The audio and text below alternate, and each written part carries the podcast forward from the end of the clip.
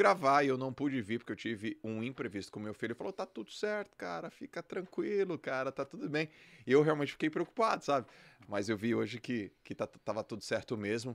É um empresário, ele trabalha aí com rede de franquias, é o rei das franquias, assim, no Brasil. Tem muito investimento ele investe muito no empreendedorismo brasileiro, tem uma história muito bonita.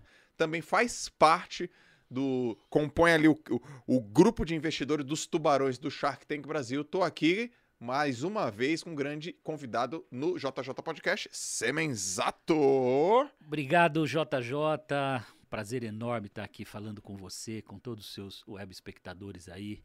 Né? E já começo aqui dizendo que você tem audiência em Portugal. Estava a caminho uhum. e um casal de amigos, olha, estou ligado e vou. De Portugal? É, estão assistindo lá em Portugal. Aproveitar e mandar um abraço para Márcia, para o Maurício Martins. Eles acabaram de se mudar para Portugal. Sim. São queridos amigos aqui de São Paulo e um abração para vocês aí. Eu, eu acho que é isso que inspira, né? Você uhum.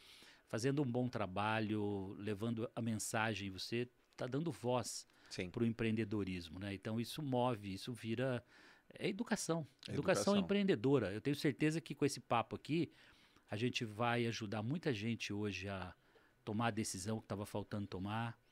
Essa mensagem ela vai chegar profundamente na, naquele que está inconformado, Sim. aquele que está desanimado, ou Sim. aquele que é um empreendedor nato. Vamos dar a oportunidade dele acelerar e se tornar um multi-empreendedor, um empreendedor multimarcas.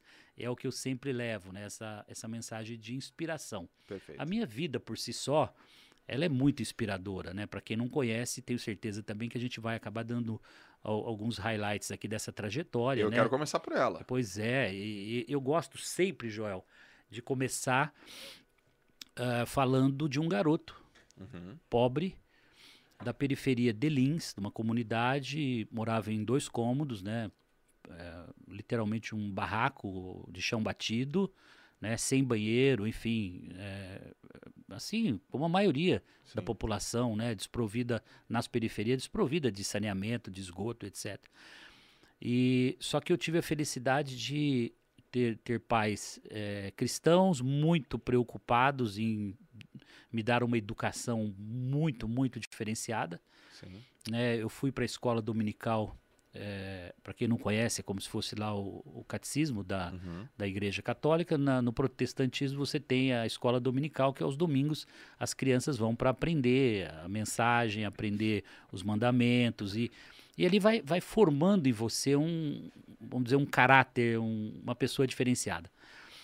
E aí, com 12, 13 anos, uh, essa ideia não sei se surgiu da minha mãe, enfim, do meu pai, ou minha, minha própria, né? Eu me torno o maior vendedor de coxinha que Lins teve na história. Lins é São Paulo? Lins, São Paulo, 60 mil habitantes. É uma cidadezinha do lado de Bauru, tá bom. São José do Rio Preto, ali no meio. Tá. Com e quantos anos? 12, 13 anos. Você virou maior vendedor. Eu me descubro que eu... É, mas, né, óbvio que eu fui perceber isso, né, tá. com 23 anos, quando eu fui tá. montar a minha primeira empresa, que eu voltei ao tempo e, cara, pura intuição. Né? E eu materializo isso, isso da forma seguinte: comprei um Fusquinha 1962 para minha mãe, uhum. para a família. Né? E eles falam, mas o que, que, tem a ver o Fusquinha, né? A coisa de ter um carro? Não. Foi a solução que eu levei para a família. Porque nós íamos para a igreja três vezes por semana, uma hora, uma hora e meia, a pé.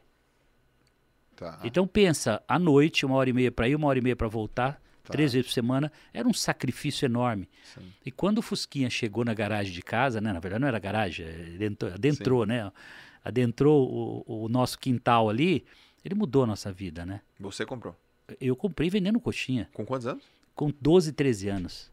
Peraí. Então foi algo assim. Você comprou um, um carro? Um com... Fusquinha, claro, minha mãe comprou, mas. Lógico, mas você Mas teve... fruto do meu trabalho e das minhas vendas. Eu fazia duas viagens na parte da tarde, chegava da escola pública de manhã é.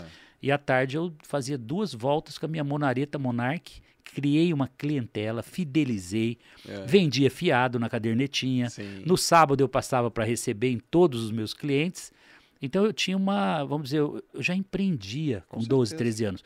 Claro que por intuição. Não dá para imaginar que eu, eu não me preparei para isso. Meus pais não tinham nenhuma capacidade né, para passar, um, montar uma estratégia. Não, nós vamos uhum. criar. Primeiro, porque não havia marca, havia uma qualidade incrível no produto. Isso eu posso garantir. Tá. Mas, e aí, o, o, modelo operacional do negócio eu criei por, por intuição. Quem, é, fazia, quem fazia coxinha? Minha mãe. Sua mãe fazia coxinha e você sabia Mas assim, no, no, nunca vi igual, tá? Realmente era diferenciada. É. E eu busquei os nichos, por pura intuição, eu, eu ia exatamente nos lugares que a clientela estava com fome. Uhum. Por volta das duas e meia, o trabalho principalmente pintor, eletricista, pedreiro, construção, marcenarias, eles sentem é, muita fome, porque é um trabalho pesado, Sim. eles precisam estar tá repondo. Então eu chegava ali duas e meia, com aquele cheiro de coxinha quentinha, cara, assim, crocante, com um, um, recheio incrível. Ah, não dava para quem quer. Eu já voltava rapidamente para casa, chegava a dar três viagens na parte da tarde. Era um volume de 600, 700 coxinhas por dia. Então, rapidamente, oito meses, juntamos dinheiro e compramos o Fusquinha. Então, o Fusquinha simbolizou para mim algo que eu já queria deixar uma mensagem para a galera que está nos ouvindo aqui, que é o seguinte, ó. O fruto do trabalho enriquece. O fruto do trabalho é muito nobre. Uhum. Né? E ali, por pura intuição, eu comecei a entender que eu poderia mudar o status quo da minha vida, eu poderia sair da periferia, eu poderia crescer profissionalmente se eu me dedicasse mais do que os outros. E não obstante a isso, Joel, eu vou para minha segunda jornada. Continuo estudando, faço um curso de computação livre nos finais de semana e aprendi a programar computadores com 14 anos de idade. Aquela oferta que aparece da escola pública, Sim. aquele pessoal divulgando, olha, tem um curso aqui aos sábados tal. Eu fui lá, cara, fui fazer o curso de três, quatro horas no sábado. É. E por intuição também entendi que pela computação talvez eu pudesse mudar minha vida. Não era tão claro, né? Óbvio, Sim. como eu vi hoje que esse curso foi o que mudou a minha vida. Eu, o Semenzato é quem é hoje porque ele tomou atitude de fazer um curso de computação logo no começo da sua carreira profissional. Bom, copiador de xerox foi meu meu primeiro emprego formal com carteira assinada, meio salário mínimo na carteira. Pô, lembro como se fosse hoje. Meu patrão, José Rafael Rosa Passini, Garagem Cópias, uma copiadora lá em Lins. Em seis meses, eu não era apenas um copiador de xerox que queria é, chegar às oito e embora às seis. Eu já chegava às seis e meia, fechava todos os controles financeiros da copiadora, tinha 20 máquinas, uhum. então não era uma coisa simples, era um volume importante. Eu já gerenciava essa copiadora. E com 16 anos eu já era chefe de 20, 25 copistas. Mas qual a diferença? Eu não estava lá para fazer cópia, eu estava lá para fazer a cópia ficar melhor que a original.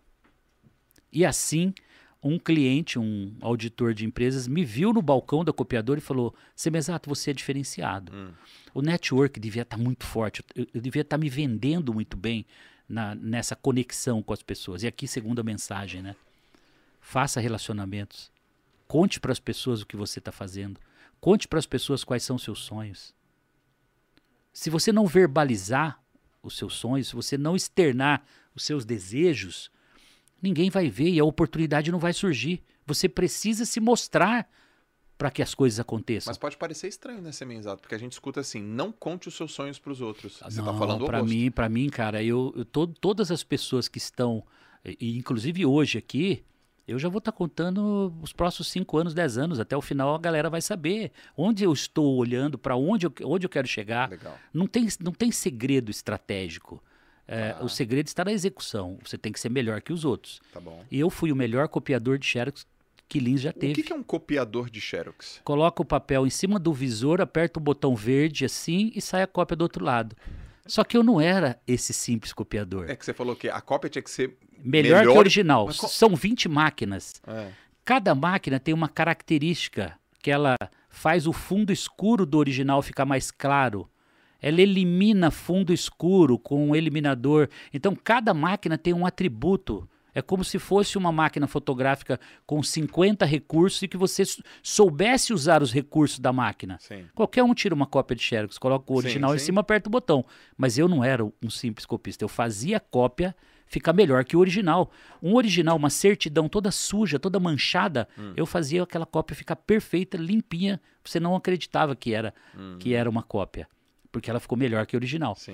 Assim foi. Assim o Semenzato foi visto no balcão da copiadora. Por um cara chamado Valmir, um, empresa- um consultor de empresas. Ele falou: Cara, você é diferenciado, eu quero te dar uma oportunidade. Você vai ser programador de uma das maiores empresas aqui de Lins, chamada Sermaco. Nesse momento, as portas se abrem para mim, para o mundo da computação. Rapidamente, eu fui para Cobra Computadores fazer curso. Eu já- lembra que eu tinha aquele cursinho Sim. de final de semana lá, é, que foi um cursinho de Basic. É, quem, quem é do, do mundo da computação vai lembrar que o Basic foi uma das primeiras linguagens de programação. Depois veio o de Base, depois veio o de Base 3 Plus, depois veio o Summer e depois eu fui para o COBOL. Bom, rapidamente eu me torno o melhor programador que Lins teve na região, ou na sua história. Porque eu me entrego quando eu, eu, eu, não, eu não era o copiador igual aos demais. Eu queria ser diferenciado. Né? Eu teria inúmeras histórias para contar de clientes aqui que a gente passaria o dia. Eu estou tentando fazer, só contar aqui os pincelando os pontos mais importantes que fizeram a diferença. Certo. Sendo o melhor programador, eu conquistei, né, e sendo o melhor aluno, agora fazendo um curso técnico em processamento de dados, eu me formo com 17 para 18 anos, num curso técnico. Trabalhava durante o dia como programador e à noite fazendo curso técnico em processamento de dados Tá. eu me torno então um técnico em processamento de dados e por ter sido o melhor aluno no colégio, eu sou convidado com 18 para 19 anos para me tornar professor segundo grau. E o que, que aconteceu, Joel? Eu me Foi o torno melhor o professor. melhor professor de computação que Lins e região já teve na história. Simples assim. E as pessoas estão ouvindo e estão imaginando assim: caramba, mas não tem segredo nisso. E realmente não tem. Eu estou aqui nesse momento com você, Joel, fazendo ah, o melhor bate-papo que eu poderia fazer, contando a minha história. É, porque eu poderia vir aqui fazer mais ou menos, eu poderia estar aqui com Sim. sono, eu poderia estar aqui estressado. Não. A minha energia está em alta. Eu estou aqui contando uma história verdadeira que vai transformar a vida das pessoas.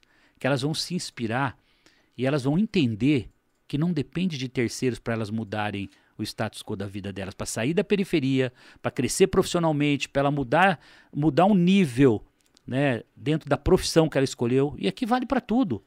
Vale para quem é vendedor de cachorro quente, vale para quem tem barraca de água de coco na praia, vale para quem tem uma hamburgueria, vale para todos. Se você chegar lá e for entregar um produto medíocre, mais ou menos, não faça. Você tem que entregar o melhor. Se não ficou bom, joga no lixo e faz outro. Aceita o prejuízo, mas entrega o melhor produto para o cliente. Com esse perfil, então, me torno o melhor professor de computação que Lins teve na história. Cara, então, em cada momento que eu passei da minha jornada eh, como colaborador, eu não tive cabeça de empregado. Eu sempre tive cabeça de dono. Traduzindo, o que, que é cabeça de empregado, o que é cabeça de dono? Cabeça de dono é você jamais aceitar e entender que você é um colaborador, você é dono daquele negócio. Excelente. Então, quanto eu posso economizar para o bem do meu negócio? Quanto eu posso produzir mais? Quanto eu posso colaborar para a empresa no final do mês aumentar a lucratividade? Eu tenho que pensar com atitude como se a empresa fosse minha, porque eu serei reconhecido. E se no pior cenário eu não for reconhecido na empresa que eu estou, as portas vão se abrir para uma oportunidade incrível. Bom, 23 anos de idade, casado, me casei com 21 anos. As pessoas perguntam, mas isso faz parte do ingrediente do sucesso? Você acha que para eu ficar bilionário eu vou ter que me casar cedo também? Eu falo, olha, para mim funcionou muito bem. Sim. Eu não sei se você percebeu, mas eu não tive tempo de ir para balada. É, eu não eu tive. cadê- Cara, cadê a balada? Não, Cadê- não, não deu tempo. Cadê a bagunça? Não deu tempo, cara. Era de domingo a domingo. Confesso, Agora- não me fez falta, tá? É, não me fez falta, porque eu me preenchia dessa forma. Mas eu tinha um objetivo, eu estava obstinado realmente é, né, na busca pelo sucesso. E né? de onde veio essa mentalidade, essa mentalidade? Então, Esse, esse, Tem um pouco de inspiração. esse negócio de querer ser o melhor, fazer tudo certinho e de se destacar e dar um. Pô, você falou uma- Então, uma, frase muito bonita. é, não Ah. tem segredo, o segredo tá na, tá na execução. O, o Joel, na medida em que eu me destacava e era o melhor, eu não contei, por exemplo, que em seis meses eu chegava em casa, na copiadora Xerox, e eu falava assim, no almoço em casa, para minha mãe, para o meu pai, eu já tomei a metade da cadeira do gerente da copiadora. Mais alguns meses eu me torno gerente da copiadora. Cara, era um processo natural. Então, quando eu fui entendendo que quando eu me dedicava mais, eu entregava mais, independente de eu ser o dono, o prêmio vinha, Sim. a promoção vinha, a oferta vinha, o convite vinha, eh, o convidado para ser professor segundo grau sem fazer bacharel em, em, em pedagogia. Fui um professor com autorização especial da Secretaria de Estado Sim. porque eu não podia lecionar. Eu não fiz pedagogia, eu não era um, um- um professor formado, mas pelo conhecimento técnico e, obviamente, envolvimento, dedicação, competência, né? Então, o, o diferencial que a gente coloca em fazer algo medíocre, fazer mais ou menos, e fazer da melhor forma possível, fez com que eu fosse para o meu primeiro empreendimento e tornasse a Microlins, a minha primeira obra-prima, minha primeira criação como empresa, a maior, a melhor escola profissionalizante da América Latina. Eu comecei com algumas escolas lá em Lins, sem dinheiro, né, totalmente alavancado, apenas com um sonho grande. Sim. Fui aos bancos e me financiei com tudo que eu podia. Né? E depois a gente tem uma riqueza de detalhes no meio dessa trajetória, que não foi só flores, óbvio. Mas em 2010 eu vendo essa empresa por 200 milhões, valores da época, e realizo né, a minha primeira fase. Me torno realmente, a partir dali, um, um milionário começando uma trajetória. Foi ontem, porque 2010 foi ontem. Foi ontem. E eu levei, de eu- fundei a empresa em 91. Foram 19 anos. Então, qual é a mensagem aqui né, que a gente precisa deixar dessa trajetória? Primeiro, eu não fui o primeiro a começar com uma escola de informática. Tá. Eu comecei depois. Só que a minha capacidade de ser o melhor, a minha entrega, né, a minha obstinação pelo sucesso, me fez eu deixar todas as escolas de informática para trás e eu me tornei a número um. E eu fui visto em 2008, fiquei sócio de um fundo Pátria, Tá. dois anos, e dois anos nós vendemos a empresa juntos. E, enfim, realizamos ali. eh, o, o que eu, o, que eu, o que eu guardei de mais importante tudo isso? Você não vai ficar rico da noite para o dia. Tá bom. Quem achar que um ano, dois anos vai ficar rico, três anos, esquece. Você precisa pavimentar. Vamos lembrar que eu comecei aos 13. E eu vendi com 43 anos a minha primeira empresa. Uhum. Equivale o quê? 30 anos de jornada. 30 anos. Dos 13 aos 23, como colaborador, mas pensando como dono. Tá. E dos 23 até os 43, é, for- formei o meu primeiro é, capital, que ali me sobrou líquido, uns 100 milhões à época, que foi onde eu dei o pontapé inicial em 2011 com a holding SMZTO. E ali eu refleti, falei, bom, 43 anos. E agora, né? E agora? Com 100 milhões na 100 conta. milhões. Era, era uma puta. Quanto é dinheiro pra 100 caramba. milhões? É, 100 milhões ah, ah, hoje, Ah, assim. uns dois- 200, 250, 250 talvez. milhões. 250 milhões, você olhar na 43 conta anos. ali, 43 anos, suficiente para viver assim muito bem pro resto da vida. Tá ótimo. Mas não naquele padrão que a vida já estava proporcionando, né? Jato, helicópteros, Tá. enfim, mudando a vida da família, dando oportunidades, Tá. né? Então, eh, não que o sonho fosse muito grande, mas com 43 anos eu fui viajar para fazer aquela O sabático? é, o sabático que todo mundo faz, cara, não durou três meses, eu já tava com tudo pronto na cabeça. Falei, é hora de voltar, gente, vamos embora, chega de É, viajar. o empreendedor não. Não, não tem jeito. Com 43, então eu retomo. E aí eu vislumbrei, através de todo o aprendizado, aquele acumulado de erros e acertos, enfim, né, de um relacionamento incrível, né, é, e aí já morando em São Paulo, né, já tinha saído de Lins, tinha ido para São José do Rio Preto e depois já morando em São Paulo, 2011, trouxe a família toda para São Paulo. Falei, bom, a, a próxima dezena de anos, os próximos dez anos, nós vamos fazer em São Paulo, né, que é a terceira década da minha da minha jornada Sim. empreendedora depois da Microlins. E foi muito bom, porque aqui eu já, já tinha colecionado muitos amigos, já fazia parte de grandes grupos, né? De empresários, então já, já havia um network muito bom. Eu simplesmente, ao invés de me relacionar com o Valmir de, de, de Lins, eu me relacionei com os Valmirs de São Paulo. Uhum. Né, ao invés das conexões de São José do Rio Preto, as conexões só ampliaram. Mas o jeito de fazer e a forma, todo, toda a receita de bolo é a mesma. Sim. Né? Então, esse é um ponto que eu deixo muito para as pessoas, que você ser o melhor e você ter ética e você cumprir com o que é prometido, você é, ter uma vida para construir amigos e abrir portas e jamais fechar portas faz toda a diferença. E aí eu vou fazer um resumão 2010 para 2022, Sim. especificamente 2021, que é o ano que a gente concluiu né, agora há dois, três meses atrás. É, eu simplesmente consegui multiplicar aí por 25 vezes o meu capital inicial. Então acho que foram 11 anos muito produtivos e é, às vezes eu, eu falo isso, né? E saí da casa dos, uh, do milionário e me tornei um empresário bilionário. O que eu quero dizer com isso? Não é que eu sou melhor do que os outros. Sim. É que eu trabalho mais do que os outros. É que eu me dedico mais do que os outros. É que eu enfrento o dia a dia de forma diferente. Enquanto muita gente fica mirando nos problemas, eu estou mirando nas soluções. Onde é que estão as melhores oportunidades, né? E poder dizer hoje, para a gente entrar aí numa segunda fase de papos aqui, de perguntas e respostas, etc., eu diria a você que ter hoje mais de 3.500 franquias no portfólio, mais de 15 marcas investidas, das quais algumas delas de grande notoriedade, como Odonto Company, Uhum. a maior rede de clínicas odontológicas do mundo, a número um do mundo. Uhum. Oral Sim, a maior rede de clínicas de implantes né, odontológicos do mundo, é a número um, Oral Sim.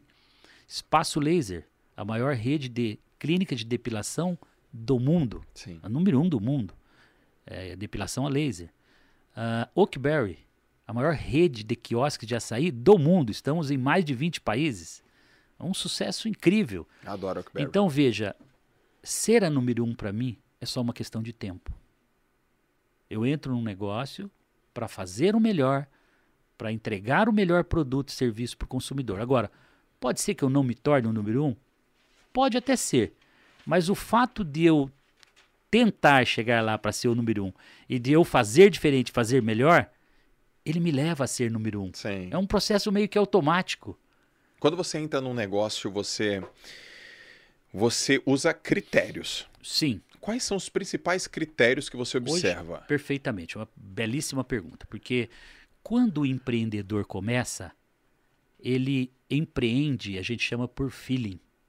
Que feeling nada mais é do que uma experiência prévia.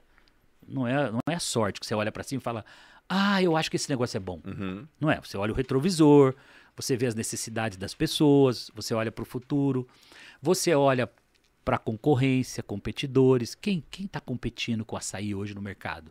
Né? Pouca gente. Opa, tem uma oportunidade aí. Ao mesmo tempo tem o desafio, porque não tem cultura, Sim. mas ao mesmo tempo, se a gente criar essa cultura, a gente vai ser único. Sim. Mais ou menos assim. Só que quando você empreende por necessidade, que foi o meu primeiro negócio, É. a Microlis nasceu do empreendimento por necessidade, não foi planejado. Você tem um risco alto. Mas você olha para trás e fala: o que, que eu tenho para perder? Ah, eu não tenho nada para perder. Frase simples: eu não tenho nada. Então vou apostar tudo. Se eu perder, não vou perder nada. Sim. Agora você olha para hoje. Como é que eu analiso meus investimentos hoje com patrimônio já realizado, com é, uma responsabilidade enorme por ser um, um exemplo para os empreendedores hoje, que você pode sair da periferia, mudar de vida e ficar bilionário. Uhum. Então eu tenho uma responsabilidade muito grande, não só de perpetuar essa história, né, mas também é, de não errar. Porque quando você começa, você pode errar bastante. Mas depois que você tem 53 anos, como eu tenho hoje, Sim. e você já realizou, você já tem patrimônio, você tem nome construído, um erro pode ser fatal. Exato. Então, como é que a gente avalia os negócios hoje? Eu tenho um time de investimentos, né, composto por três ou quatro colaboradores hoje, Tá. é, e que eles ficam de forma ativa. Quais são as teses que vão vencer no mundo nos próximos 10, 20 anos? Ah, pera, deixa eu anotar. Já começou o negócio aqui, precisa anotar. Me dá a caneta. Porque, Simples assim. É, senão vou esquecer. E aí eu vou ficar bravo. É, quais são as teses, né? Quais são as teses barra segmentos que vão prosperar no futuro? E quando a gente começa a olhar você para tem uma isso... equipe de pesquisa, É, equipe... não, o pessoal GV, diferente. O Semenzato é formado na escola da vida. A minha faculdade foi escola da vida, eu aprendi na prática, né? É, Ok. Mas eu não recomendo que os jovens de hoje deixem de fazer uma faculdade. Porque eu faço uma. Com certeza. Eu, eu faço uma pergunta muito simples, Joel. Uhum. Vocês têm ideia onde o Semenzato estaria hoje se ele tivesse feito a melhor faculdade do Brasil ou do mundo? Meu filho foi fazer uma das melhores faculdades do mundo. Estudou nos Estados Unidos, fez Duke University e tal, e voltou para cá totalmente preparado. Meu filho é melhor do que eu, tenho que reconhecer isso Sim. hoje. Ele tá. Talvez ele não seja o melhor vendedor do mundo como eu já fui. Talvez ele não seja o maior empreendedor do Brasil, como eu espero cada dia mais conquistar isso. Mas ele já é melhor do que eu como empresário, porque ele foi buscar, ele foi buscar fundamentos.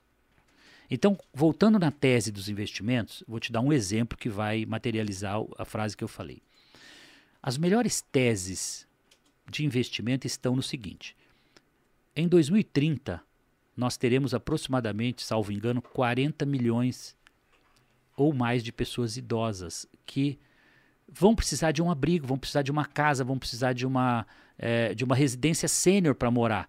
Porque as suas famílias, as nossas famílias, ou hipoteticamente a maioria das famílias, não vão conseguir manter essas pessoas em casa, porque elas precisam sair para trabalhar, elas precisam sair para estudar, elas, elas têm que levar a vida para colocar o que comer em casa, para a vida seguir. Uhum. E onde esses velhinhos, esses, eh, essas pessoas das melhor, da melhor idade vai ficar?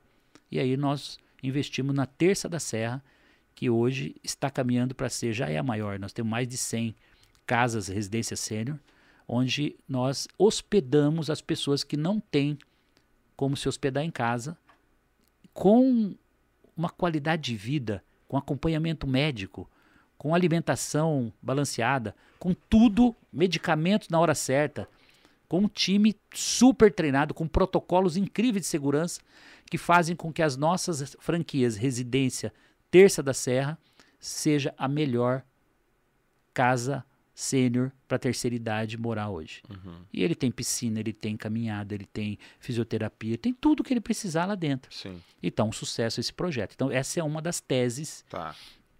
que daqui a 10, 20 anos, as casas de residência sênior, as casas para idosos vão se tornar algo gigante, tá? Uhum.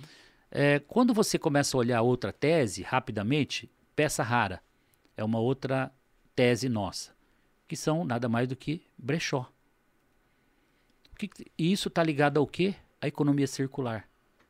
Então, as nossas teses, elas passeiam pelo mundo, pelo que está acontecendo nos Estados Unidos, na Europa, na Ásia, e traz para o Brasil tendências de cases que já são realidade lá. A Europa é um país, uma comunidade extremamente já é, envelhecendo. Então, eles têm necessidades hoje lá e soluções que a gente aqui não preparou ainda. Então, nada melhor do que esse time de investimentos não é inventar, não é criar nada, é olhar as tendências do que vai acontecer para o futuro e trazer para a realidade nossa. E assim são feitos os nossos investimentos, à luz de teses comprovadas que nos próximos 10, 20 anos esses negócios vão explodir, vão se tornar gigantes. Sim. Essa é a, é a nossa filosofia, são pilares de investimento. Claro que a gente leva em conta também a qualidade do sócio. Ninguém quer ter um sócio indesejado, ninguém Lógico. quer ter um, é um sócio que não seja ah, produtivo, que não seja, eh, vamos dizer, minimamente, que aceite crítica, que queira crescer junto, que sonhe grande. Ele precisa, ele precisa ter alguma similaridade com, com o nosso DNA. né? Então, esses pontos vão compondo o que a gente chama né, de pilares para a gente poder investir nesse negócio. A tese, a qualidade do sócio, é, um ponto importante, o quão testado ele já está. Tá. Eu não posso entrar num negócio, investir em algo que não está testado, que não tem sucesso, porque eu estou mexendo com a, com a vida das pessoas. Tá bom. Um- uma, uma- o Joel, uma pessoa que vem com 100 mil, 200 mil para comprar uma franquia minha, ele às vezes levou a vida inteira para juntar esse dinheiro. Eu tenho que valorizar isso, eu tenho que botar isso na balança. Sim. Eu não posso colocar ele num negócio que não está testado, que não é certeza que vai dar certo. Sim. Então, quando ele compra uma franquia da SMZTO, Ele está comprando uma franquia de uma chancela de alguém que veio de baixo, que fez e que tem teses vencedoras e que tem um produto, um serviço experimentado, testado para oferecer para ele. Qual é o risco dele, dele, dele dar errado? Quase zero. Quase zero. Então, eu jamais vou colocar ele numa franquia para ele aprender. Ó, vamos aprender junto? Não. Eu já, eu já comprei a tese testada, os manuais estão prontos de marketing, eu já sei a campanha que ele vai inaugurar e que vai dar certo, eu já sei o que o consumidor pode pagar, está tudo testado. Então, o sucesso é eminente, é garantido, é imediato. Eu quero, eu vou, eu quero tocar nesse assunto de franquia, que eu tô com uma pergunta aqui ultra mega hiper, hiper importante, mas antes eu preciso dar um recado, né? Como- a, a turma tá aí assistindo? Tá assistindo? Galera, o negócio aqui tá bravo. O negócio tá profundo aqui. É, Isso aqui é aula pra mim. Eu tô na minha MBA da vida. E todo mundo sabe aqui que eu gosto muito de ler. A gente sabe que a leitura é uma das plataformas de conhecimento. Eu gosto, eu indico, eu reforço e eu promovo. E a gente aqui vai fazer o seguinte: a gente daqui da Esquilo, a Esquilo é uma parceira nossa, ela vai oferecer aqui dois livros, não é, Malu? Dois livros. Um deles é o meu, 100% presente, para você baixar gratuitamente. E o segundo livro é o livro do Caio, o, o, o Seja Foda. Então você vai baixar tanto o meu livro 100% presente quanto o Seja Foda do Caio aqui gratuitamente pela Esquilo. Link tá na descrição. QR Code na tela. O que, que é isso aí? Não tem QR Code. Não tem QR Code, velho. Mano, não acredito. Então onde que os caras pegam o livro? Descrição. Link na descrição. Galera, de graça. Vai agora no link, clica aí e pega esses dois livros para você, para te ajudar, para você ter mais disciplina, você ter mais foco, para você construir uma direção e execução, que foi o que o Semenzato aqui falou sobre assim, olha, não tem segredo, o segredo tá na execução. Ô Semenzato, eu tô aqui anotando, você disse o seguinte, porra, eu tenho um grupo de pessoas que analisam tendências, pirei, lindo, maravilhoso. Tem alguma coisa que mesmo teu grupo analisando, ele percebe que ainda está na moda? Por exemplo, assim, educação sempre vai estar na moda. Tô falando moda, assim, né? Alimentação, pô, entretenimento. Essa é uma pergunta que eu queria saber sobre como que você enxerga o mercado de educação. Obviamente, educação sendo entregue de um novo formato, num formato Sim. online, num formato Sim. integrado, num formato com assunto, porra, assuntos reais e atuais. E a segunda pergunta que eu quero te fazer é o seguinte: por que tu gosta tanto de franquia? É, é muito interessante, Joel. Primeiro, eu vou responder a pergunta mais fácil aqui. É, gostar de franquias é algo que quando você experimenta alguma coisa que muda a sua vida, que mexe com a sua emoção, que transforma a sua vida, É. a franquia foi a solução, foi a, foi a transposição do semenzato pobre da periferia, né, lá de Lins, para um empresário com, um, vamos dizer, um nome a nível Brasil, com respeito do, do, do consumidor. Então, quando você recebe essa transformação, você vive essa transformação, aquilo se torna algo muito concreto na sua vida. Então, franquia, para mim, é uma réplica perfeita daquilo que já deu certo. Tá bom. Se alguém for vender uma franquia para você, Joel, ou para um dos nossos web espectadores, a primeira coisa que você pergunta para ele, você está franqueando? Quantas unidades testadas você já tem? Você já tem sucesso? Se ele falar para você, não, não, você vai ser o primeiro, você, lógico que você vai ter dúvida Sim. porque não há um teste por trás, né? E eu vou tangibilizar esse teste e por que eu me apaixonei tanto por franquia. né? quando a gente, quando eu montei prim- as primeiras 17 escolas próprias da Microlins, não eram franquias, Eram tuas. eram próprias. Sim. Só que o Plano Real veio em 94 Tá. e o Semenzato estava alavancado até o pescoço, o dólar disparou, como o dólar fez agora, de 3,20 para 5,50. Explica pra turma o que é estar alavancado. Estar alavancado é você estar devendo mais do que o que você tem para pagar. Não vou falar a palavra aqui que merecia ser dita, mas é a realidade. Para quem sabe, eh, você está lascado. A palavra é essa, né? Até o pescoço. Você tem, hipoteticamente, você, tinha, você tem 100 mil para pagar no final do mês e você só tem 50 no bolso. Alguém vai ficar sem receber. Sim. Você está quebrado. É, é- alavancado é, é- Você está devendo mais do que você tem. Ponto final. Você tem dois de dívida e só tem um no bolso. Você está alavancado. Tem que ser É, focado. porque eu fui, eu me alavanquei nos bancos para montar, para realizar meu sonho. Mas eu jamais esperava que o plano real ia ser bom para um lado, como foi efetivamente para o país. Houve dali para frente um, uma mudança né, significativa na, na economia brasileira. Tá. Mas foi muito ruim para quem estava alavancado em dólar naquele momento. Uhum. Como eu não tinha bola de cristal, não tinha planejamento, não tinha. Era no peito. Chegava no banco e falava: Você tem dinheiro para emprestar? Tem. Ah, então me dá aí. Me dá 100 mil, me dá 500 mil. Eu estou montando novas escolas. Eu fui alavancando. Sim. É, qual o prazo? Ah, você paga em dois anos, três anos. Qual é a taxa? Ah, X%, 10%, 20% ao mês. Tá bom, tá tudo certo. Eu não fazia cotação. não- não- era empreendedor no peito e na raça. O que tinha, tá disponível, é esse que eu quero. Não, não havia Sim. preocupação de tentar buscar o melhor recurso, com a melhor taxa, com o melhor prazo. Não havia planejamento. Rapidamente, o que, que aconteceu? Em seis meses eu simplesmente estava quebrado. Eu, eu tinha 20 mil alunos, não era um negócio pequeno. Traduzindo para hoje, são milhões de faturamento, Sim. mês. Mas tinha inúmeros funcionários, milhares de funcionários. Sim. Seis meses depois, mensalidade em deflação e parcela em dólar subindo na, desproporcionalmente. Uhum. Seis meses depois eu não conseguia pagar, eu simplesmente quebrei. Quebrou. Qual foi a minha saída? Franchising. Eu peguei as 17 escolas próprias, entreguei para 17 franqueados e eles passaram a me pagar royalties sobre faturamento, colocaram computadores novos e eu fui para os bancos devolver os computadores. Não tinha como pagar mais. Sim.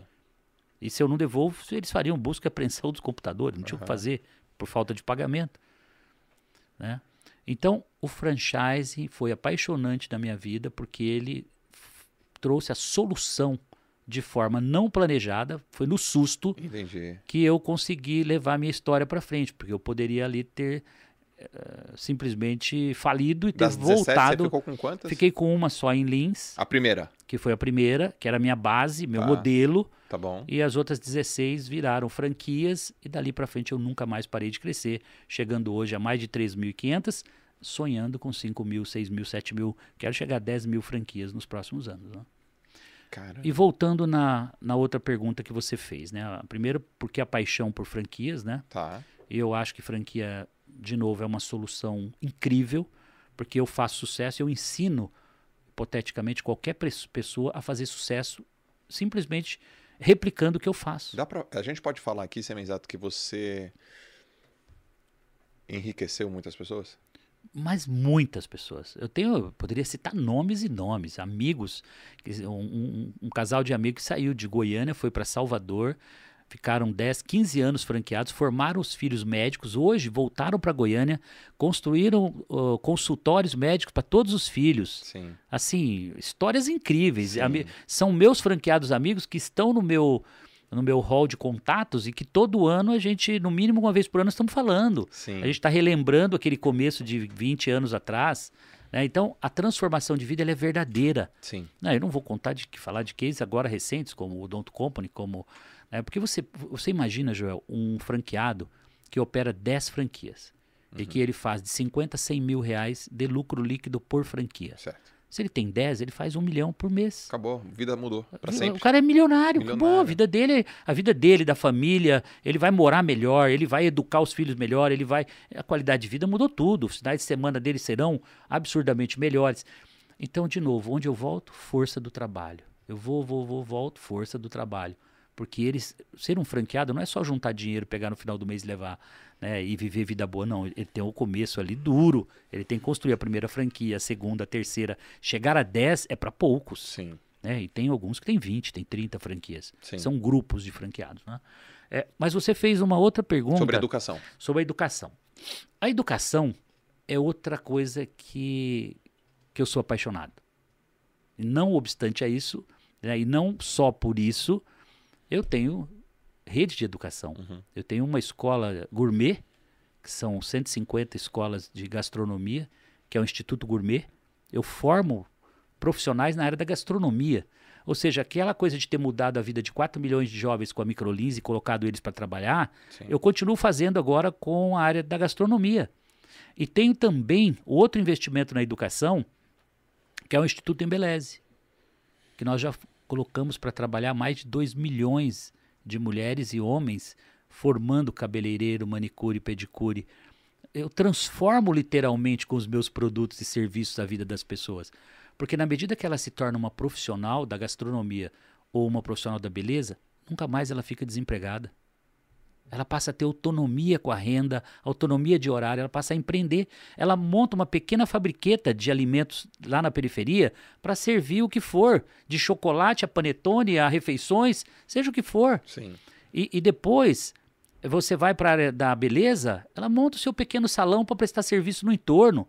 Não há melhor desenvolvimento e fomento do empreendedorismo do que ensinar uma profissão que dá essa liberdade para as pessoas. Então eu sou apaixonado pela educação porque ela transforma. A educação, a, a, quem aprende uma profissão nunca mais fica desempregado. E quando ela leva renda para casa, ela melhora alimentação, entretenimento, educação, porque ela ajuda a reforçar a renda da, da, da família. Né? Então, eu, cara, a educação para mim é o único caminho que a gente pode transformar esse país, entendeu? Eu, se, eu, se, eu, se eu pudesse ter um único projeto que, que fosse realmente mudar esse país, era investir tudo em educação. Porque a única coisa que vai mover. Veja a minha vida, minha vida mudou pela educação. Sim. Literalmente em todos os aspectos. Foi a escola pública que eu me dediquei, que eu era o melhor aluno. Foi o meu cursinho de final de semana que mudou a minha vida. Olha, tudo ligado à educação. Uhum. Uh, o meu curso de computação como técnico em processamento de dados, que me levou a ser um dos maiores programadores de computadores e ter lógica. Quando eu tenho lógica, a minha vida fica muito mais simples, Uhum. porque eu administro meu tempo melhor, eu consigo criar fluxo né, de, tra- de trabalho, fluxo de tarefas. Então, aprender lógica de programação, toda criança deveria aprender já no, no, no ensino fundamental. Da primeira à nona série, todo brasileiro deveria ter aula de lógica. Grandes escolas já estão, já possuem nos seus currículos, tá? Sim. é, lógica de programação. Porque isso abre a mente da pessoa para ela não pensar e não ficar rodando atrás do problema, correndo atrás do rabo, literalmente, como a gente fala, tá? Ela passa a ter uma mente muito mais expandida e a buscar soluções e não ficar focando no problema. Então a lógica para mim é fundamental. E isso tudo está dentro da educação. Você bem exato, você acredita que. Porra, que aula, que aula. Você acredita que a maior dor do brasileiro hoje é uma dor é, econômica? Por exemplo, eu, eu tô vendo aqui, você é um cara que tem muitas franquias. Aí você chega pro cara e fala assim: eu vou te ensinar a como você ter uma vida digna Uhum. vendendo um serviço ou um produto de uma Isso. coisa validada. Isso. E essa coisa validada por mim, por todas essas, essas pessoas aqui, vai te dar uma vida mais digna. Isso. aí eu, eu anotei aqui que você falou, pô, o cara tem um pensamento lógico, coloca mais dinheiro na, na casa dele, e ao colocar mais dinheiro na casa dele, ele tem uma vida melhor. Ele vai educar melhor os filhos, ele vai poder pagar uma escola melhor para os filhos. Então, é um ecossistema é, extremamente. É, aí. Porque Esse você ecossistema- muda a cadeia. Você muda a cadeia como um todo, né? E como é que a gente consegue levar isso para periferia, para a população que não tem esse ponto de partida? Porque Tá. o que você falou volta num ponto. Ah, Como é que eu dou meu primeiro passo? O. Sebenzato foi maluco. Trabalhou dos 13 aos 23, são 10 anos, certo? tá, Juntou o quê? Conhecimento. Eu estava pronto, minha cabeça estava derramando informação. tá bom. Essa parte qualquer um da periferia pode fazer. Estudar, estuda de graça. É só chegar na escola, ser o primeiro a chegar, o último a sair. Ah, mas a turma não deixa. Fica só você e a professora. Tá. Deixa a galera na bagunça lá e você tem que ser o diferenciado. Chega em casa, ao invés de você jogar pelada, ao invés de você ir pro ir pra balada, você pega os livros, pega a internet e vai estudar. Você só vai ser diferente se você fizer tudo isso. Senão você vai ser mais um na multidão. E aí o que, que vai faltar? A oportunidade. Mas quando você está preparado, ó, você tem um bom vocabulário, você escreve bem, você aprendeu inglês, a oportunidade vai vir, alguém vai te ver e vai te dar o capital necessário para começar. O Semenzato foi visto pelo Valmir lá no balcão da copiadora. Aquele foi uma primeira fase da mudança na minha vida, porque eu fui visto. Poxa, mas vou ter que esperar ser visto por alguém, cara, é a realidade. E não adianta só ser visto, porque às vezes a pessoa te vê porque você é bonitinho, mas e o conteúdo? Uhum. Você não estudou, você não foi o melhor aluno, você não aprendeu inglês, você não aprendeu, ah, você não leu, você não se dedicou, você estava preocupado para chegar sexta-feira para desligar o botão, para ficar desligado sábado e domingo na balada, divertindo com os amigos. Não estou dizendo que tudo isso Sim. é proibido de forma alguma. Eu curto meus finais de semana. Eu não sou, eu sou um workaholic, eu sou um maluco para trabalhar, mas eu aproveito a vida. As pessoas sabem, no meu Instagram eu não, não escondo nada, é um livro aberto. Sim. Eu curto a vida também, mas eu sei os momentos, eu sei que horas eu tenho que desligar, nove e meia da noite. Cara, não teve um dia nesse carnaval que eu dormi mais, mais tarde do que 10 horas da noite. Uhum. Aí o pessoal vai falar assim, mas como assim? Você estava em Angra, você estava navegando, você estava tomando champanhe, você estava... Mas 10 horas da noite desligava, cara. Não tinha barulho em casa, 10 horas da noite, todo mundo dormindo. Sim. E 5 e meia da manhã eu estava acordado. Sim. Então, já vendo o nascer do sol, curtindo o dia na intensidade, mas eu não vou mudar minha rotina. Uhum. Se a minha vida é dormir 10 da noite, 10 e meia, para eu acordar produtivo, energizado, por que que durante 10 dias eu vou ficar sem dormir à noite? Não vai fazer bem para mim. Sim. Né? Fora os excessos que a gente já faz durante o dia, né? Sim. que você come além do que deveria, você bebe além do que deveria. Então, esse equilíbrio é fundamental e aqui eu chamo de estabelecer rotinas. Né? Você tem que ter o seu modelo de sucesso estabelecido. E, de novo, não estou condenando que você vá curtir sua balada de final de semana. Lógico. Não é nada disso. Mas tem momento certo para ligar e momento certo para desligar. Para que você não perca as oportunidades. E você só vai, ver, vai ser visto né, concluindo o que a gente está discutindo agora, você só vai ser visto por alguém, por uma empresa, pelo seu chefe, se você for diferente. Esse é o único botão que as pessoas precisam desligar. Ou Qual- precisam ligar. É o uma- único. Qual uma único. coisa que você olha para um, pra um profissional e fala, putz, isso é diferente. É o quê? É o jeito de pensar? É uma forma como executa as coisas? É quando ele vai além da obrigação. Olha Simples assim. Então tá para todo mundo isso. Para todo mundo. De novo, Tá Qualquer pessoa da periferia hoje, da comunidade, que tem. Ah, eu não tenho capital, meus pais são pobres, eu não tenho oportunidade. Primeira coisa, você foi estudar? Não, abandonei a escola. Ah, por que, que você abandonou a escola? Ah, porque eh, eu não tinha como pagar a condução. Vai a pé, eu ia a pé para a escola. Eu Sim. andava 30, 40 minutos para chegar no colégio. isso. Uhum. A pé, com um monte de livros assim. Era de- desgastante, exaustivo? Era, mas aquele era o caminho, era o único que eu tinha. Sim. E a pergunta que fica para esse jovem hoje das comunidades, para quem acha que vai cair do céu, ele não quer fazer nenhum esforço. Nenhum. E vamos mais longe. A educação está na internet hoje. E toda bairro, qualquer lugar tem acesso a uma internet, por mais lenta que seja, está lá disponível. 4G pelo menos. Sim. E dá para ele estudar, dá para ele aprender, dá para ele estudar em casa hoje. Educação à distância está presente em tudo.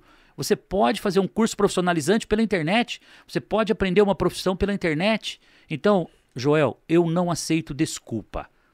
As pessoas que me escrevem no Instagram e falam, ó, eu preciso de ajuda. Eu falo o seguinte, você quer um conselho, eu te dou. Hum. Faça a pergunta que você quiser aqui. Não me peça dinheiro. Porque dinheiro não é a solução. As pessoas precisam investir tempo delas, dedicação para aprender algo, vai trabalhar.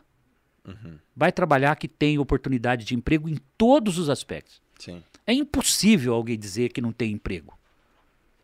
Não vou nem citar exemplos aqui. Aham. Porque se eu tivesse que começar do zero hoje, ah, meu Deus, eu seria eu de novo daqui 10 anos, numa boa.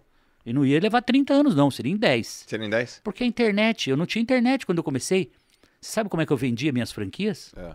Quando eu comecei em 95, 96? One on one. De carro. Eu fazia uma rota de Lins a São Paulo, vindo cidade por cidade, pegando assim: Pirajuí, Bauru, Jaú, eh, Botucatu, Avaré, Sorocaba, Piratininga. A rota de São Paulo, eu tenho todas as rotas do Brasil. Sim. E de carro, um por um. Batendo E aí eu voltava. Quarta, quinta eu voltava. Já voltava pegando os contratos de franquias.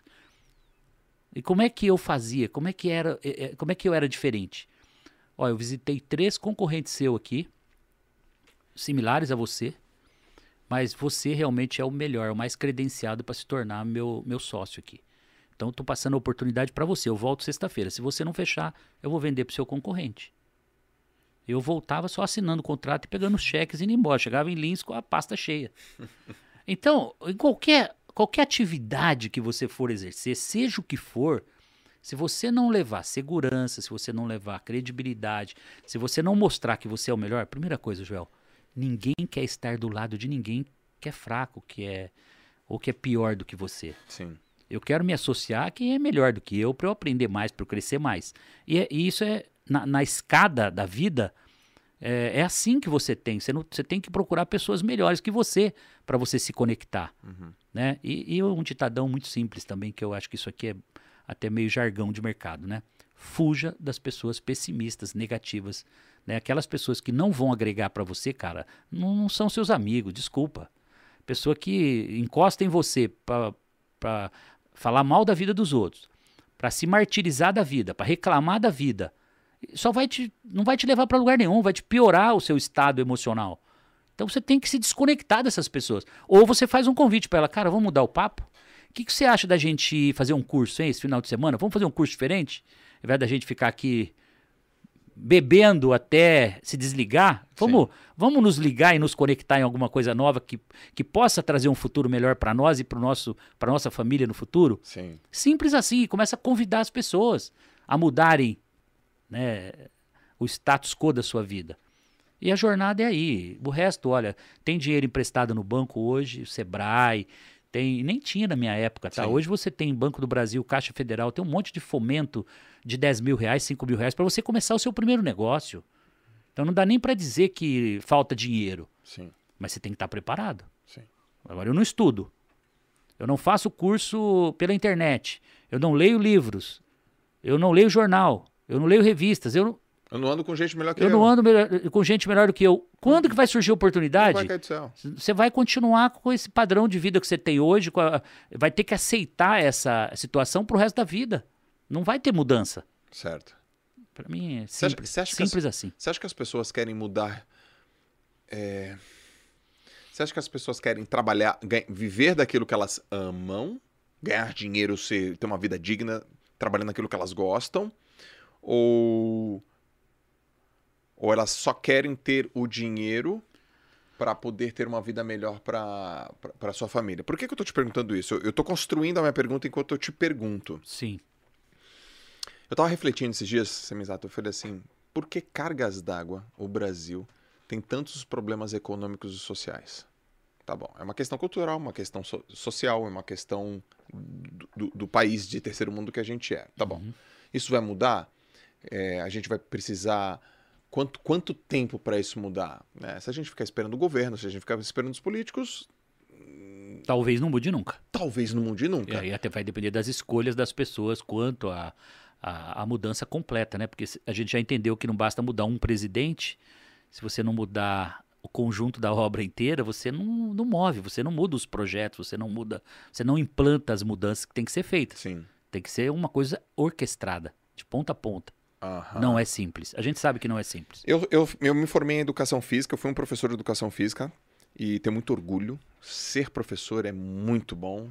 Eu fui professor também. Só que eu ganhava pouco, Semizato, Sim, mas essa né? meu, meu olerite de professor assim, é- dava vergonha de falar. Pois é, cara. Eu amo dar Só aula. que eu era o melhor professor. Só que eu falava, cara, eu quero continuar dando aula. Isso. Eu amo ensinar. É demais. É incrível ver um aluno melhorando, um Sim. aluno falando, parando, professor, obrigado. Mas, cara, não dá pra ganhar esse dinheiro aqui. Isso, isso. Então, eu quero ficar aqui. Esse é o inconformismo. Esse eu me conformei. É. Eu quero, eu quero fazer isso aqui, mas isso aqui não dá. Isso. Então tem gente que desencana disso e vai atrás disso. Eu não, não foi assim comigo. Eu falei, como que eu posso aumentar isso Uhum. Estando aqui? Sem deixar de fazer o que você ama. Yes. É, é isso. O- Como é que eu, que eu responderia essa pergunta sua, que eu acho que é o- a grande dúvida que paira nas pessoas hoje, tá? Aham. É, fazer sucesso na vida, não necessariamente todo mundo vai ter que virar um semenzato. Todos vão ter que virar o Joel J. Não necessariamente. Sim. Nós estamos aqui com a responsabilidade de impulsionar o maior volume de pessoas a se mexerem e a mudarem o status quo da sua vida. Nós somos provocadores de mudança Sim. através do exemplo das nossas vidas. A gente ficou inconformado em algum momento e a gente foi buscar crescimento profissional, a gente foi buscar novas alternativas para a gente ganhar dinheiro, para melhorar a vida da família, para a gente ter notoriedade. tudo que você falou aí. Agora, eu posso ser, Joel, um professor com uma carreira incrível e chegar a diretor de colégio. Aham. E posso, depois de ter sido diretor de um colégio, eu posso me tornar o dono do colégio. Por que não? E continuei fazendo o que eu amo, o que eu sou apaixonado. Percebe? Então, as pessoas, o alvo não é ficar rico, não é ficar bilionário. Sim. Nunca foi o meu alvo esse. Meu alvo sempre foi ajudar as pessoas a empreender e ganhar dinheiro, porque eu sabia que quanto mais pessoas felizes e ganhando dinheiro eu fizesse, mais eu ia ganhar automaticamente. Hoje são 3.500 franqueados. Amanhã, o ano que vem serão 4.500. Sim. Depois serão 6 mil, depois serão 8 mil, 10 mil no mundo. Sim. Então esse é o, é o alvo. É, é- é levar algo que mude a vida das pessoas. É natural. Você está levando oportunidades. O fruto está vindo automaticamente. Sim. O Joel J está recebendo da sociedade o retorno pelo que ele está levando de oportunidades. Sim. O Semenzato está colhendo cada vez mais o- uma parte de tudo aquilo que ele gera para a sociedade. Vai ter colocado mais de 4 milhões de jovens para trabalhar. Não sei nem se tem algum programa de governo que colocou 4 milhões de jovens para trabalhar. Microlins foi isso. E continua sendo até hoje. Cara, foi demais. Entendeu? né? 2 É. milhões de mulheres que o Instituto Embeleze coloca para trabalhar, para empreender. É outro projeto privado, que eu não sei se tem projeto social que faça isso. Sim. E se a gente olhar o- quanto o Estado poderia fazer, você tem ideia? Se eu tivesse uma, uma máquina na mão chamada Brasil para poder fomentar o empreendedorismo, para poder ensinar as pessoas uma profissão com voucher de estudo gratuito. Uhum. Então, assim, tem, cara. Olha, já teve governante que eu levei, tá? Falta de oportunidade não foi. Teve presidente que, no seu primeiro momento de, de posse, eu fui lá e levei a pastinha lá dizendo: olha, eu tenho um projeto que muda o Brasil. Nós não vamos ter ninguém desempregado. Aí vai lá pro fundo da gaveta e some o Caraca, projeto, cara. Muito. É, é desanimador. É. Né? Mas ok. É isso. Você tá olhando pra onde hoje agora? Tipo, você Menzato tá mirando o quê? Pra onde que você tá indo? Então, são, são momentos, né? A fase que eu me encontro hoje, eu poderia eh, dizer, primeiro, eu sou o homem mais feliz, eu sou uma pessoa extremamente realizada em família, em, né, nas conquistas, na coleção de amigos, tá tudo bem. Ok. Meu grande, minha grande preocupação para os próximos 10, 20 anos, né? Primeiro, eternizar essa história. SMZTO, né, essa marca Semenzato, ela, ela tem que se tornar uma referência para as próximas, sei lá, 400 anos, vai. Para os próximos 400 anos. Uau. Eu quero que seja um Rockefeller daqui a 300, 400 anos no Brasil, que seja um, é, um Rothschild do família dos vinhos no- na, na França, enfim. Sim. Que você tenha essa perpetuação da marca e, e do o, o que o Semenzato fez e conquistou não pode ser em vão. Ele tem que continuar. Então, o desafio agora é para o meu filho, a Beatriz e o Bruno, que vão precisar perpetuar e levar adiante essa história. Pegaram. Já pegaram, já estão. O manche já está na mão. Tá na mão. Já foi. Tá. Já passei o comando. Legal. Hoje eu estou no conselho, eu sou sim e não das grandes decisões, mas a operação do dia a dia eles já estão fazendo melhor do que eu. Tá tudo certo. Legal. Daí para frente agora depende deles, claro, né? Mas eu tô aqui em cima no comando principal, que são as grandes decisões. Até para não deixar, né, sair do trilho, e, a enfim, cultura a permanecer cultura, alinhada. tudo isso. Tá. Então esse é o ponto importante. Agora, o grande desafio, é, vamos dizer, para eles, eu, eu penso que é um desafio muito mais tecnológico é, do que humano. Porque eu já consegui fazê-los com o mesmo DNA de relacionamento que me trouxe até aqui. Tá. Então o Bruno já tem as suas conexões hoje no mercado brasileiro, a Beatriz já está criando suas conexões profissionais, de network no mercado brasileiro e de credibilidade, de DNA do Semenzato, que isso já foi. Eu já consegui transferir isso para eles. Durante a jornada de formação deles já foram. Eles já são hoje, estão prontos hoje. Poderia dizer que se o Semenzato faltasse amanhã, não vai mudar nada na, na trajetória do grupo. Certo. Mas o desafio é tecnológico, né?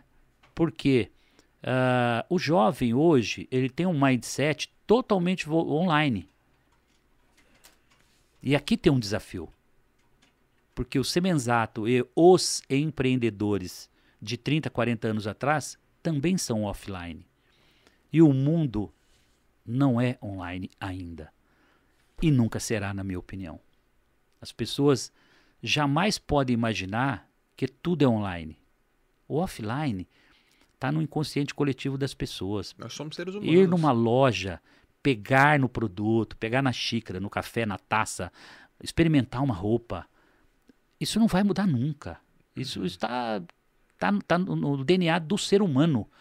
Falar com as pessoas, interagir, eu tentar te vender um produto, você tentar comprar, você regatear, você negociar, quero desconto, quero. eh, não, eu quero comprar dois, eu quero comprar três, me dá desconto. Essa relação humana, ela nunca vai ser substituída pelo online. Então, para mim, o desafio está numa convivência harmoniosa entre o online e o offline. Ou seja, lojas físicas têm que conviver harmoniosamente com o mundo online. Isso é o futuro, Sim, presente e futuro. Sim. Várias empresas já adotaram isso. A gente chama isso também de omnichannel, né? que é uma, é uma união de canais. O canal online funcionando exatamente como um canal offline, de forma que precificação não muda. Você compra online, você compra offline, e com isso você consegue atender a todos os públicos. E a educação passa por aí também. Agora, tem conteúdo que eu não consigo distribuir online. Como é que eu ensino alguém a fazer um bolo, fazer um chocolate, fazer qualquer receita ah, online? Ela, ela- até dá para explicar, ela tá vendo, mas eu, eu preciso que ela coloque a mão na massa, Essa- literalmente, que ela suje a mão na massa e não necessariamente a hora e cabelo. Como é que eu ensino ela a pegar numa escova, a escovar um cabelo, a cortar um cabelo, a tendências a eh, se não for dentro de um laboratório prático? Sim. Ah, ela pode montar um laboratório prático em casa. Já imaginou? Um milhão, dois milhões de pessoas montando seu laboratório em casa? Olha o preço disso. Uhum. Então ela vai para um, um ambiente prático, que são as escolas práticas, e ela ali aprende uma profissão. Então tem muitos negócios, Joel, que não vão se tornar online. Não tem como. Sim, Precisa do- da presença. sim. Agora, claro, eu posso distribuir muito conteúdo online, né? E com isso eu diminuo o custo das, dos alunos para irem à escola. Ao invés de ir duas vezes por semana, ele só vai uma vez. Perfeito. E ele só vai para fazer a prática. Uhum. E de preferência, que as escolas se tornem extremamente em conveniência. Ou seja, eu vou fazer a prática no horário que me convier. Eu entro num app, eu estou aqui em Alphaville, hipoteticamente, e eu tenho uma sala prática aqui do lado. Eu pego o app, vejo se tem um horário disponível aqui agora às 12 horas, 13 horas, e eu já saio daqui do meu compromisso e vou para as 13 horas para fazer minha aula prática da semana. E vou lá e, e já tico. Está ticada a minha aula da semana. Essa conveniência de eu poder escolher onde eu executo o meu serviço, ou a minha aula, ou seja o que for, é o que eu digo que é o desafio para o próximo, vamos falar, próximos 20, 30 anos. Porque os antigos estão moldados para uma coisa física. Você tem que estar lá, tem que sentar na sala de aula, e Naquele se- horário. naquele horário. E não, é mais assim.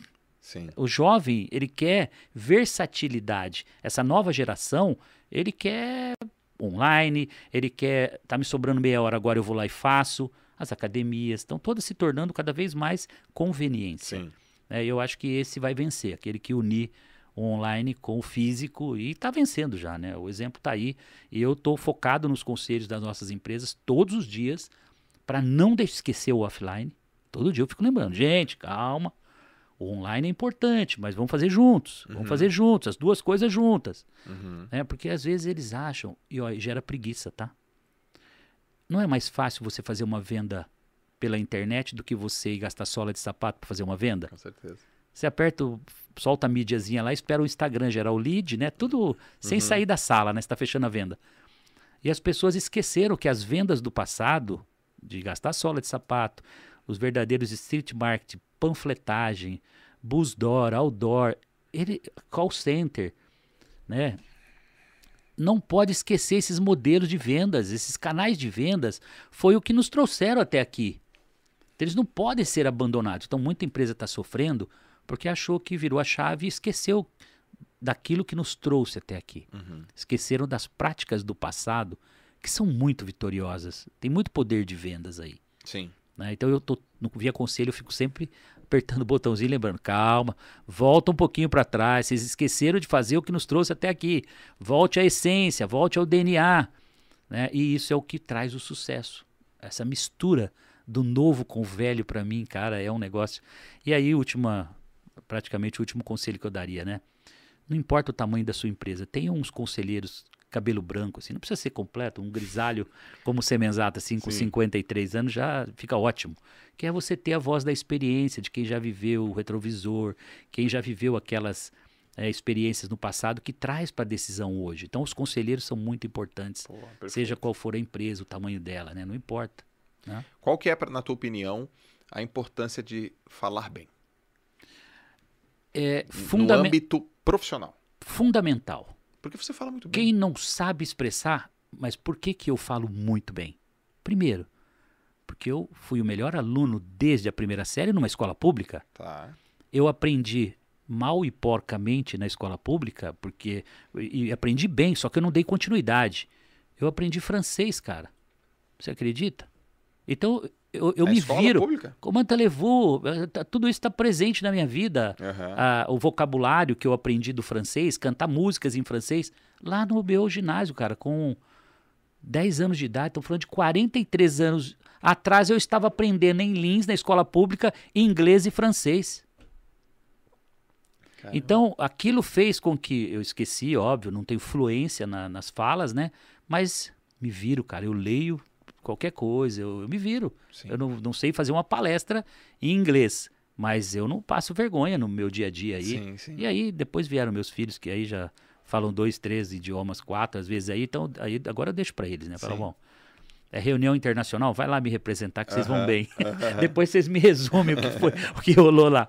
Então eu, eu acho que é isso. Você só vai mudar isso se você investir na educação. Você viu, a gente rodou, rodou, rodou, voltou. É a educação. Eu, eu falo bem, eu me expresso bem, eu tenho facilidade por alguns pontos, né? Primeiro, dedicação à educação, uhum. à escola. Eu tenho um bom português. Se você vê como eu escrevo, assim, eu comparativamente com sócios e com uhum. outras, eu vejo que as pessoas têm pouca desenvoltura para escrever. Então, eu falo bem, escrevo bem, né? E ter sido professor, cara, me preparou para falar em público. Uhum. Falando com você aqui, João, é como se eu estivesse falando para milhões de pessoas aqui, uma plateia aqui, um estádio, vai. Sim. Tem um estádio com 50 mil pessoas aqui. Para mim, falar com essas 50 mil pessoas ou falar eu e você aqui, igual. é igual. É como se eu estivesse falando com milhões de pessoas aqui ao mesmo tempo. Sim. É virou um processo natural. Sim. E as pessoas precisam exercitar isso. Elas precisam aprender que elas, se elas não se expressarem, se elas não conseguirem vender o seu potencial, dificilmente elas vão chegar em algum lugar.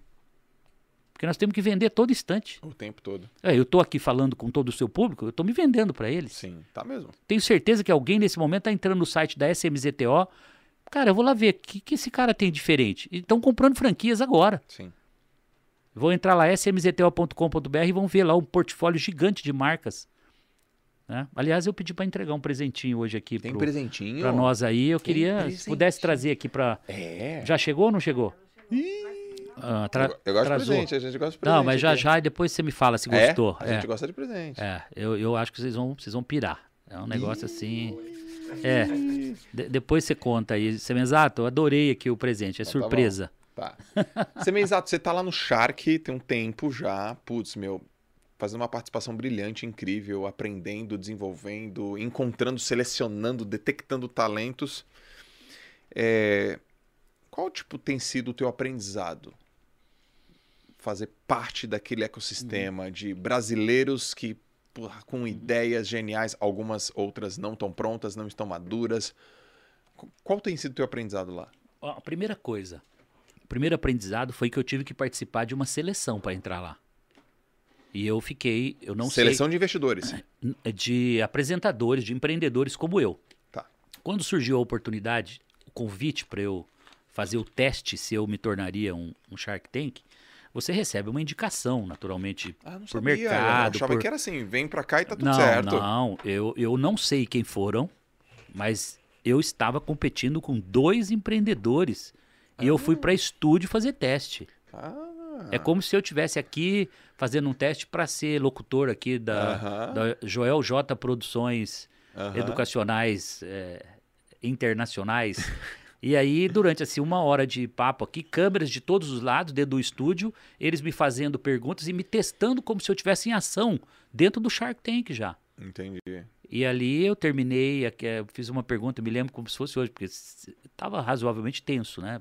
Porque era, uma, era um, um momento importante para minha vida, né? Eh, por mais que eu estivesse preparado, porque eu já vivi, eu vivo dentro de um tanque de tubarões, Tá.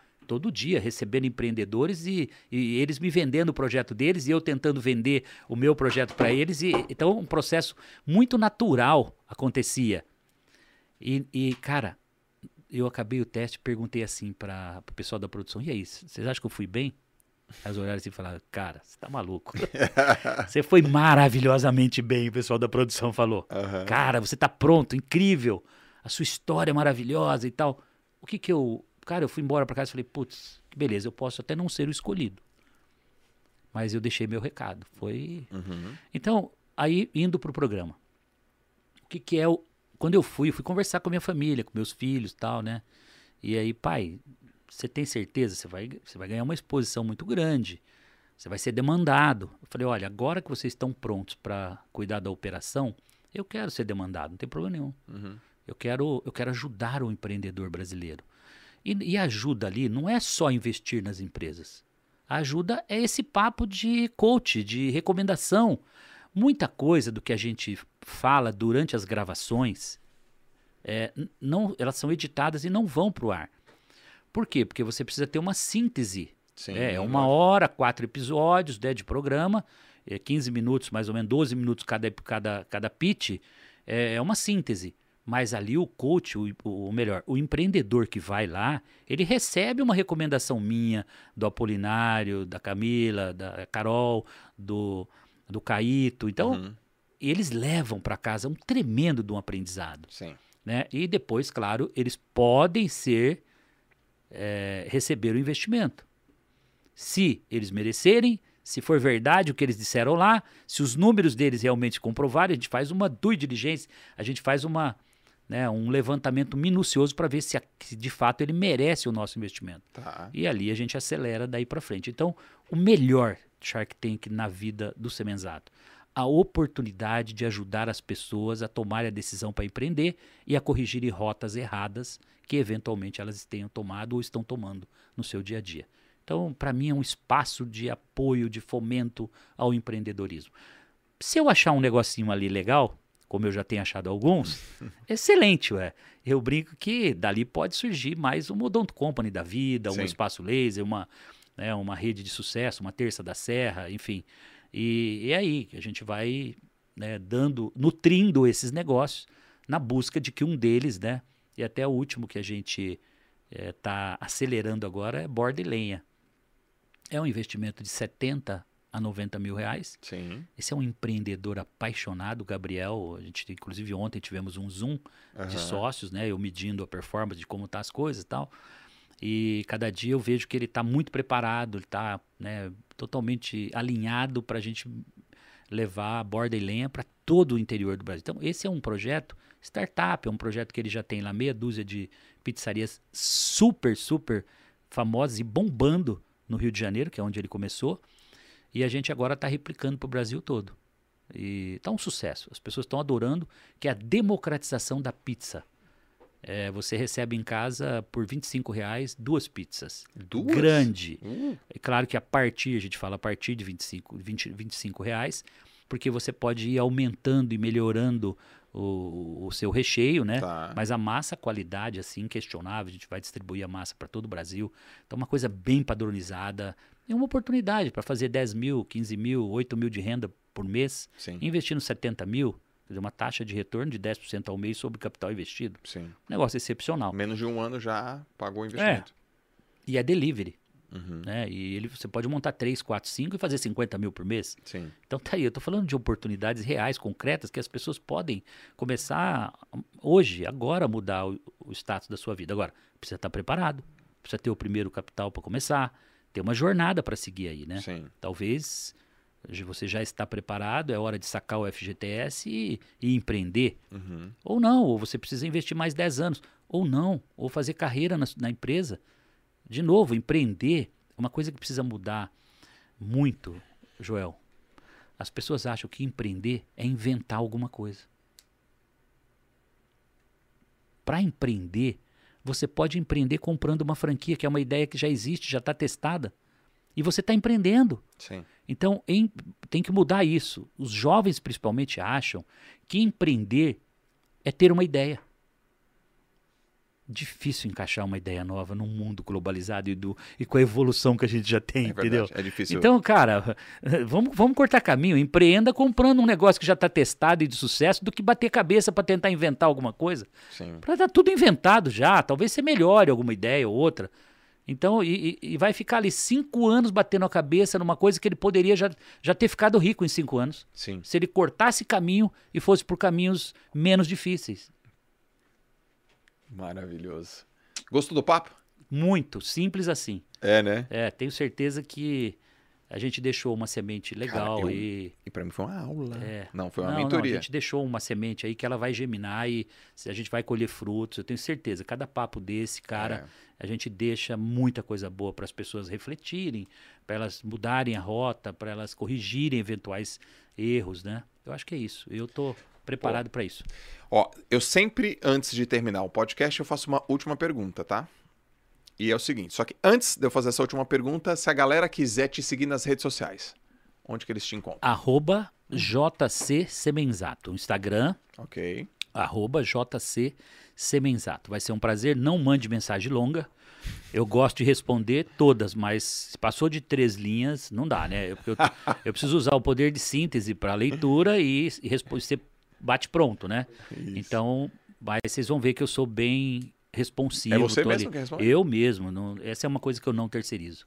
Uau. É, dá um pouquinho de trabalho, mas é gostoso sentir ali a pessoa. Eles perguntam assim, mas é você que tá aí, Semenzato? Eu falo, sou eu, pô, só não, não tenho como te provar aí, mas sou eu. Sim. Vambora. Sim. E aí o pessoal fica muito feliz, nossa, ganhei o dia. Tal. Eu falo, não, eu- aí eu falo, ele, eu vou ganhar o dia se você executar a receita de bolo que eu te pedi. Perfeito. Receita de bolo. Cara, tá no detalhe, galera. Tá no detalhe. Semenzato, seguinte. Se você pudesse dar uma mensagem para todas as pessoas no planeta Terra e com a garantia que essa mensagem vai chegar. Vai chegar no outdoor, vai chegar na televisão, vai chegar pelo celular, vai chegar traduzido em todos os idiomas. E vai estar lá embaixo, pô, essa mensagem veio do Semenzato. Que mensagem seria essa? Seja o melhor. E o sucesso acontecerá naturalmente na sua vida. Simples assim. Não dá pra inventar nada, cara. Seja o melhor. Não importa o que você tá fazendo Não importa o que você esteja fazendo. e nem onde você esteja. Entregue-se. Eu esqueci tudo o que existe no mundo nessa uma hora e, e meia que a gente tá É ver- aqui batendo papo. É verdade. Não me interessa aqui. 100%. mensagem, não me interessa absolutamente nada, tudo vai esperar. Por quê? Porque esse é o presente. E o presente a gente tem que viver intensamente. O passado você não move. E o futuro a gente planeja. Né? Então, seja o melhor. Tenho certeza que nós fizemos o melhor podcast que a gente poderia ter feito hoje. Porque a gente se entregou, Eu me a gente mergulhou, É verdade. a gente sentiu, a gente foi profundo né, nessa troca de informação, Sim. sempre tentando deixar uma mensagem positiva, né, dentro de histórias verdadeiras. Sim. Né? É, Eu gosto muito daquilo que você fala que é fato, que é concreto. Uhum. Né? Contador de histórias não serve para mim, tanto que eu não gosto de absolutamente nada que sejam ficção. Eu gosto, eu vivo o mundo real. Mundo real. Mundo real. E de preferência ao vivo, online. Esse foi o Semenzato. Obrigado, Eu Geo Jota. agradeço. Parabéns, cara. Obrigado, tá? Você tá Parabéns. sempre convidado, vai ser uma honra ter aqui. Galera, pô, segue aí o Semenzato. Se você não segue, manda mensagem pra ele rapidinho, duas linhas no máximo. É, tem poder de síntese. Poder de síntese e manda esse podcast pra mais pessoas, quem tem que assistir, quem tem que ouvir, porque, cara, isso aqui foi uma aula. Esse é o tipo de podcast que eu tenho que assistir mais uma vez. Legal. Obrigado, João. Obrigado você. Obrigado mesmo. Eu Valeu, pessoal. Um Valeu, abração a galera. todos. Abraço. Sejam o melhor, hein? Valeu. Tchau, tchau.